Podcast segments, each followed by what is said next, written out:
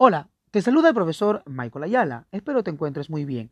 Y quiero presentarte, para motivos de plan lector, la obra El libro prohibido, la vida de Francisco de Encinas, del autor César Vidal, dentro pues del marco de la sección Contracorriente, una obra de editorial Jucum, y eh, responde pues eh, este, este autor a una serie de de aportes respecto al contexto de la reforma.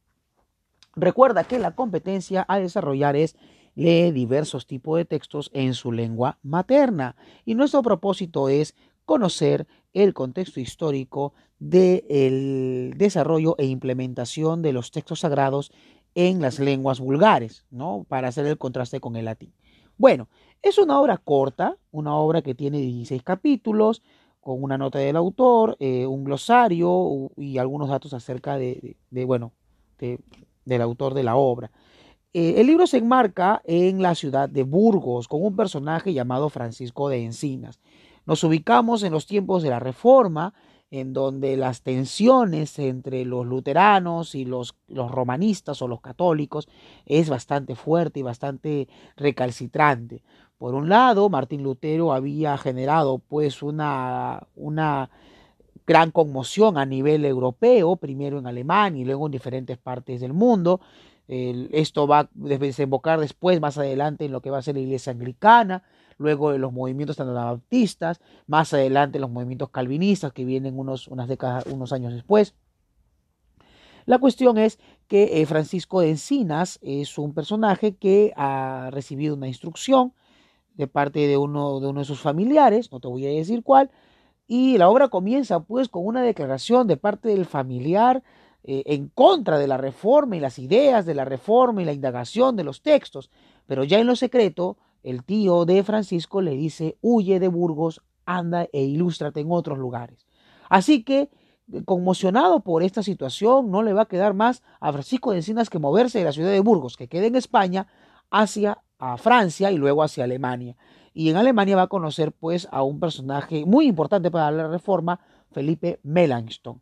Melanchthon es un intelectual que le va a enseñar el griego clásico y en el camino él ha decidido, Francisco de Encinas, eh, traducir el Nuevo Testamento al castellano. Y va a ser un trabajo arduo que le va a llevar dos años.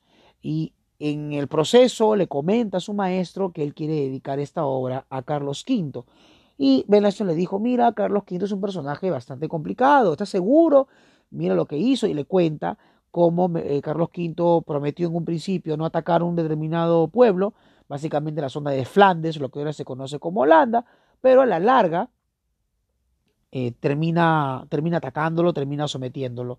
Y ante esta situación él le dice, ¿estás seguro? Y Francisco de Encinas dice, sí, estoy más que seguro.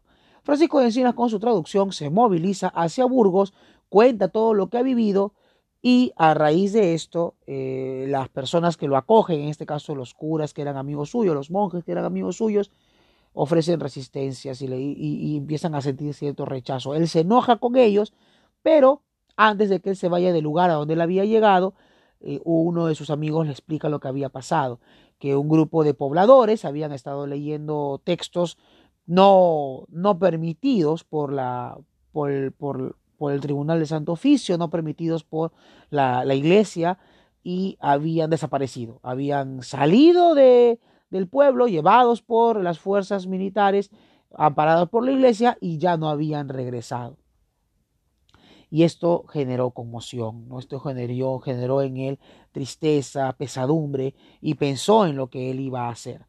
Aquí hay que hacer algunas acotaciones. El Index Librorum Prohibitorum, eh, otra vez, Index Librorum Prohibitorum, era un catálogo de libros que no se debía leer, ¿no? Y entre ellos, pues, estaban incluidos los libros de Martín Lutero, estaban incluidos eh, libros como el de Tomás Moro, la, utopía de Tomás Moro, estaba pues incluidos también las traducciones que, no eran avaladas por la Iglesia Católica.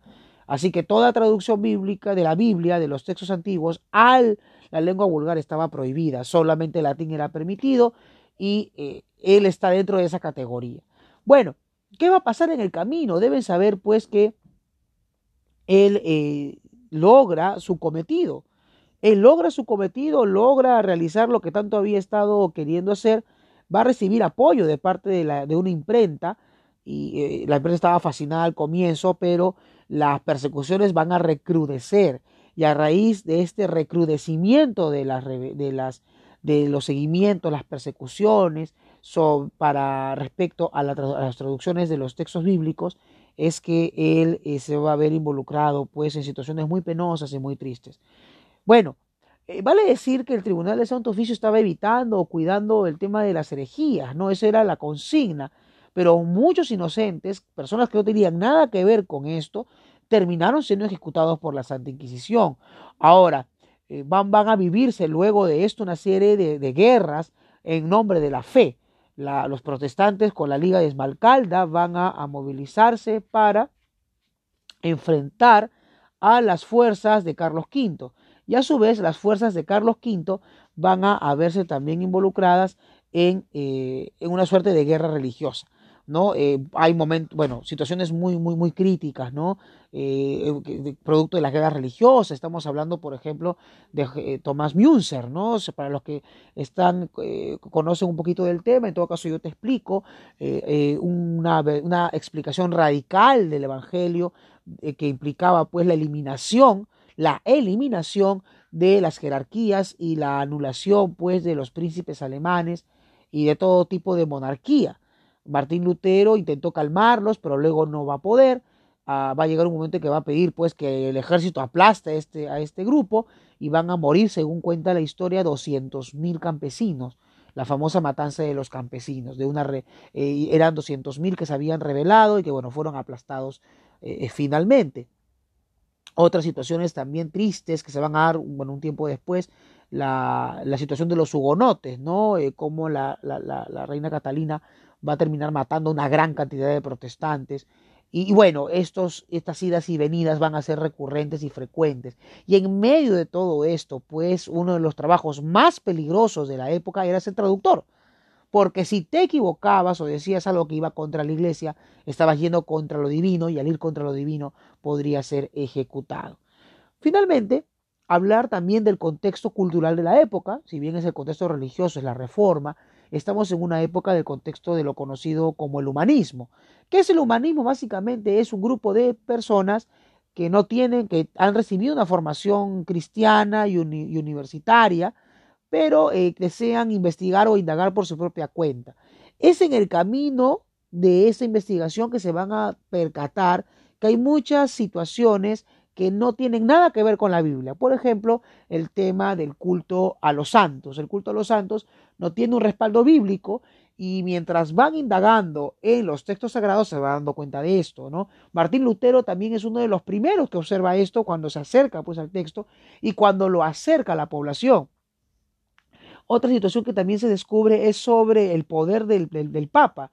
¿no? Es decir, e, ellos no encuentran sustento bíblico para ver que el Papa tuviera territorios, ¿no? Y al final también se enteran que el famoso testamento de Constantino, donde se decía que la iglesia estaba encargada de una serie de territorios, era falso.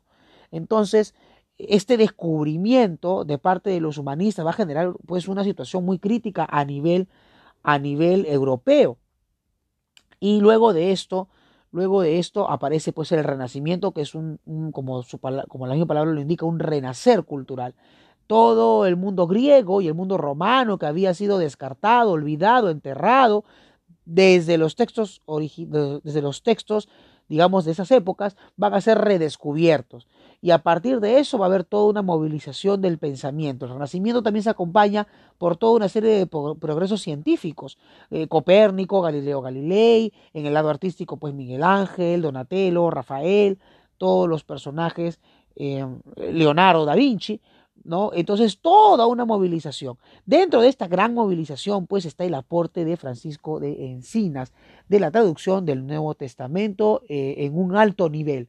Tiene un muy, muy alto nivel esta traducción, que es, eh, va a ser, que es revisada más de una vez y confrontada más de una vez y va a pasar pues todas las pruebas.